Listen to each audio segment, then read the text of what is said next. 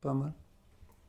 Alors, il est défini comme crime de guerre, une violation du droit de la guerre d'une gravité particulière. Donc, c'est un crime qui est régi par des accords internationaux. Encore faut-il que certains États y adhèrent. Les États-Unis n'y adhèrent pas. Ils sont constitués euh, par des définitions qui sont euh, assez simples. Donc, ça peut être des assassinats, un mauvais traitement, déportation pour des travaux forcés ou pour tout autre but, des populations civiles dans les territoires occupés, assassinat ou mauvais traitement des prisonniers de guerre ou des personnes en mer, exécution des otages, pillage de biens publics ou privés, destruction sans motif de villes et de villages ou dévastation qui ne justifie pas les exigences militaires. Dès lors, un crime de guerre est une définition plutôt militaire par un tribunal militaire qui condamne les personnes et non pas les États. Et la difficulté est que pendant la Seconde Guerre mondiale, à la fin de la Seconde Guerre mondiale, certains crimes ont été punis dans des procès. Par exemple, le procès de Nuremberg. On a fait un podcast sur le sujet, on vous conseille de le voir, de l'écouter, pardon. Euh, et donc la définition de crime de guerre est une définition qui est pas toujours très précise. Avant la Cour pénale internationale, c'était des tribunaux de manière euh, créés de manière ponctuelle pour juger des éléments très spécifiques. Par exemple, le massacre en Yougoslavie ou en Sierra Leone. Donc c'était plutôt une définition très ponctuelle. Et ce n'est que depuis 2002 que la Cour pénale internationale siège de façon permanente et elle-même évalue qui sont les personnes qui sont susceptibles euh, d'être jugées et qui n'ont pas été jugées dans leur pays de manière euh, transparente, par exemple. Voilà pour une définition assez simpliste de crime de guerre. Et nous, Aujourd'hui, dans ce podcast, on va parler aussi de crimes de guerre et certains d'entre eux qui n'ont pas été définis comme crimes de guerre, dont le plus célèbre qui est Hiroshima et Nagasaki, le bombardement à bombe atomique par l'armée américaine. Par l'armée américaine et notamment son président, enfin qui est devenu, qui était vice-président plus exactement, et qui est devenu président à la mort de euh, Roosevelt. Harry Truman euh, n'est pas connu, il est connu de personne. c'est vrai que c'était un individu sans personnalité, mais en fait, on l'a gommé de l'histoire euh, des États-Unis. Personne ne le connaît, et de l'histoire mondiale, puisque à partir du moment où on connaît l'histoire euh, euh, des États-Unis, on connaît l'histoire du monde. Le monde, c'est les États-Unis. Voilà, donc, ce monsieur a bombardé des civils. Il n'a pas bombardé des militaires il a envoyé le 6 août 1945 et le 9 août 1945 sur Nagasaki et Hiroshima deux bombes atomiques. Deux bombes atomiques. C'est-à-dire qu'il a tué en un instant, c'est le plus grand criminel de tous les temps en fait, puisqu'il a tué en une seconde plus de 500 000 personnes. C'est le plus grand euh, assassin. Donc, il a bombardé des civils, pas des militaires, aucunement des, militaires. les, militaires n'ont pas été touchés du tout. Donc, euh, il l'a fait sciemment, il l'a fait en connaissance de cause. Et comment peut-on appeler ça? Sinon un crime de guerre? C'est un crime de guerre manifeste, euh, un génocide aussi, et un crime contre l'humanité parce que il a il a voulu détruire, donner un exemple, c'est ce qu'ils disent euh, pour, euh, pour enjoliver la chose, donner un exemple aux Japonais pour qu'ils arrêtent la guerre. Et comme certains abrutis me, disent, oui, mais en fait, ils ont balancé la bombe atomique euh, pour arrêter la guerre, donc ils ont sauvé des gens. Ah ouais, ils ont sauvé des Américains, mais ils ont détruit des Japonais. un million de Japonais pour les deux, les deux bombes ça fait quand même beaucoup. Bon, bref, ça c'était pour, euh, pour le, grand crime. Je voudrais revenir juste après le tribunal de Nuremberg. On a défini ce qu'étaient des crimes de guerre. et notamment ce, que, que l'esclavage était un crime de guerre. Quand on, a des, des, des, prisonniers et qu'on utilise comme des esclaves, ça aussi c'est un crime de guerre. Eh bien, très peu de gens le savent, mais je me rappelle très bien d'une vidéo euh, que j'avais vue où il y avait un maire qui avait fait ce discours et qui disait non, ce ne sont pas les nazis euh, qui que je condamne, c'est toute l'Allemagne, c'est toute l'Allemagne dans son intégralité.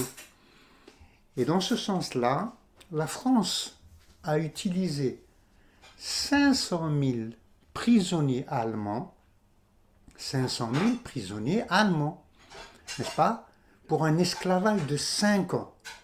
Ils étaient seulement nourris, logés dans des, des caves ou dans des granges, etc., de la manière la plus sommaire et la plus bestiale, etc. Et mieux encore, mieux encore, on utilisait les enfants les enfants, c'est-à-dire des enfants soldats, en fait, euh, quand l'armée allemande n'avait plus, n'avait plus de guerriers, de combattants, on, on utilisait ce qu'on appelle Volkssturm, c'est-à-dire qu'on on, prenait des enfants et des vieillards, on les habillait, on leur donnait une tenue, et puis on les envoyait sur le champ de bataille, enfin du carnage. Eh bien, on utilisait ces enfants-là, et vous savez pourquoi? On les utilisait pour déminer. On leur a dit, vous avez posé les mines, donc, vous les enlevez. Et ça, c'est contraire, totalement contraire aux conventions de Genève. Donc, les, les Américains et les Britanniques perdaient dans le Pacifique. Donc, ils n'arrivaient pas à gagner. Et la flotte euh, japonaise était extrêmement efficace. Et donc, ils pensaient qu'en envoyant deux bombes, euh, et ça allait écraser le Japon qui va forcément capituler. Et c'est ce qu'il a fait in fine. La difficulté, c'est qu'il pensait que s'il devait conquérir île par île toute l'archipel pacifique, plus le Japon, ça allait leur coûter entre 100 000 et voire plusieurs millions d'Américains. Et donc il était plus simple pour euh, le général McCarthy de se dire, tiens, on envoie cette, euh, cette, cette arme-là et ça va les forcer à capituler. Donc effectivement, ils ont informé la population qu'ils allaient envoyer une bombe tellement forte que ça allait tuer les gens et leur demander d'évacuer. Ce qui n'avait pas de sens à l'époque parce qu'on n'avait jamais vu une bombe atomique, donc on ne savait pas ce que c'était. Et euh, il y avait même une personne qui malheureusement avait subi Hiroshima, la bombe, mais qui avait survécu et qu'on avait emmené en urgence, donc tous les blessés dans la ville d'à côté, à savoir Nagasaki. Et une semaine plus tard, la deuxième bombe sur Nagasaki. Mais il a survécu. Mais c'est des cas exceptionnels. Et on estime que ça peut avoir bien sûr tuer euh, plusieurs euh, centaines de milliers de personnes, voire plusieurs millions, parce que ça, il faut, il faut l'évaluer sur plusieurs centaines d'années. Mais il y a un film qui est euh, un dessin animé qui est très intéressant, Le tombeau des Lucioles, où il montrait que, en plus d'avoir tué des gens, ça avait créé forcément, je dirais, une famine où des enfants qui n'avaient plus de parents, des, des, familles entières qui avaient disparu, des, des, territoires qui ont été décimés par la, bombe atomique ne pouvaient plus manger, sans parler de la malaria et tous les éléments. Et donc, cet élément historique, donc ce bombardement de civils par une armée euh, militaire qui avait pour commandant Truman, et on pourrait même utiliser aussi les généraux, n'a jamais eu en fait euh, d'évaluation. Alors il y a eu des débats sur ce sujet comme le débat qu'on vient d'avoir, mais il n'a pas de portée juridique. Dès lors, il peut être considéré comme crime de guerre, mais ça ne sera jamais, euh, dans le court terme, euh, avancé. Parce que d'abord, les États-Unis ne reconnaissent pas le, euh, tribunal, pardon, la Cour pénale internationale. Et ils ont même indiqué qu'ils refuseraient de participer, je, je, dirais, que si certains généraux de l'OTAN, par exemple, étaient jugés pour certains actes, eh ben, ils refuseraient en fait de poser pied, leurs citoyens, de poser pied sur territoire européen. Donc, la difficulté pour nous, c'est toujours que euh, le dominant, aujourd'hui c'est les États-Unis, demain ça pourrait être la Chine ou l'Inde par exemple, définit ses règles et définit ce qui est juste et injuste, définit ce qui peut être puni et ce qui ne peut ne pas l'être. Effectivement, aucun pays européen n'a indiqué qu'il était nécessaire de juger en toute transparence euh, Hiroshima et Nagasaki. Même les Japonais eux-mêmes n'ont pas exigé cela aujourd'hui. Dans le court terme. Mais l'histoire avance et la géopolitique n'est pas, ne s'étudie pas sur un an ou deux ans, elle s'étudie plutôt sur plusieurs centaines, voire plusieurs milliers d'années.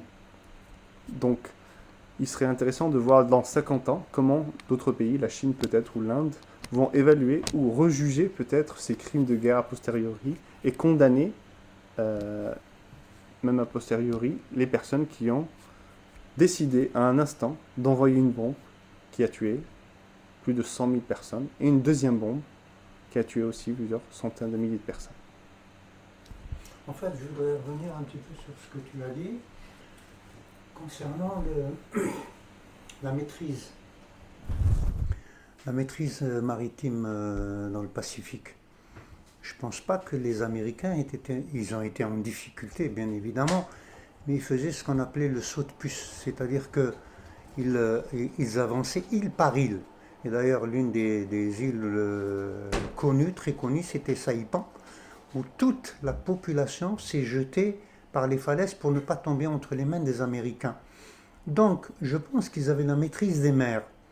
Alors, euh, je ne suis pas tout à fait d'accord sur ce que tu as dit, mais moi, ce qui, me, ce qui me turbine et ce qui me fait dire que c'est non seulement un crime contre l'humanité, un génocide et un crime de guerre, c'est le fait que, en réalité, on a utilisé la bombe atomique comme un essai sur les humains. Et Truman, qui était reconnu comme étant un raciste, un fasciste, MacArthur était un fasciste aussi, de la même acabit, du même acabit, pardon. Donc, euh, pour eux, euh, balancer une bombe atomique sur les Japonais, c'était bien, c'était un essai pour, pour eux. Déjà, ça leur permettait de voir des conséquences sur les humains. Ça ferait cesser la guerre, ça c'est très certainement.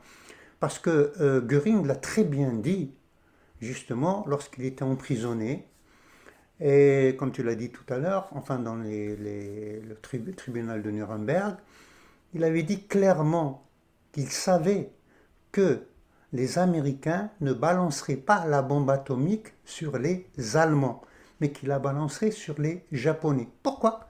La question est très simple et il donne la réponse lui-même.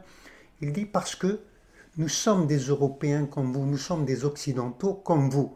Donc c'est bien une question de racisme, c'est bien une question de groupe ethnique et c'est bien une question d'essai nucléaire. On voulait savoir ce qu'une bombe atomique, parce qu'on n'en avait jamais jeté auparavant, ce qu'une bombe atomique pouvait faire bah, sur des Japonais. C'est bien. C'est pas des Européens, c'est pas des Occidentaux, c'est pas des Blancs. Donc euh, c'est moins que rien. Voilà, donc euh, c'est ce que je. C'est là où je voulais en venir. Voilà. Super. On va s'arrêter là pour ce, ce podcast. Merci de votre écoute. On vous dit à bientôt. À bientôt.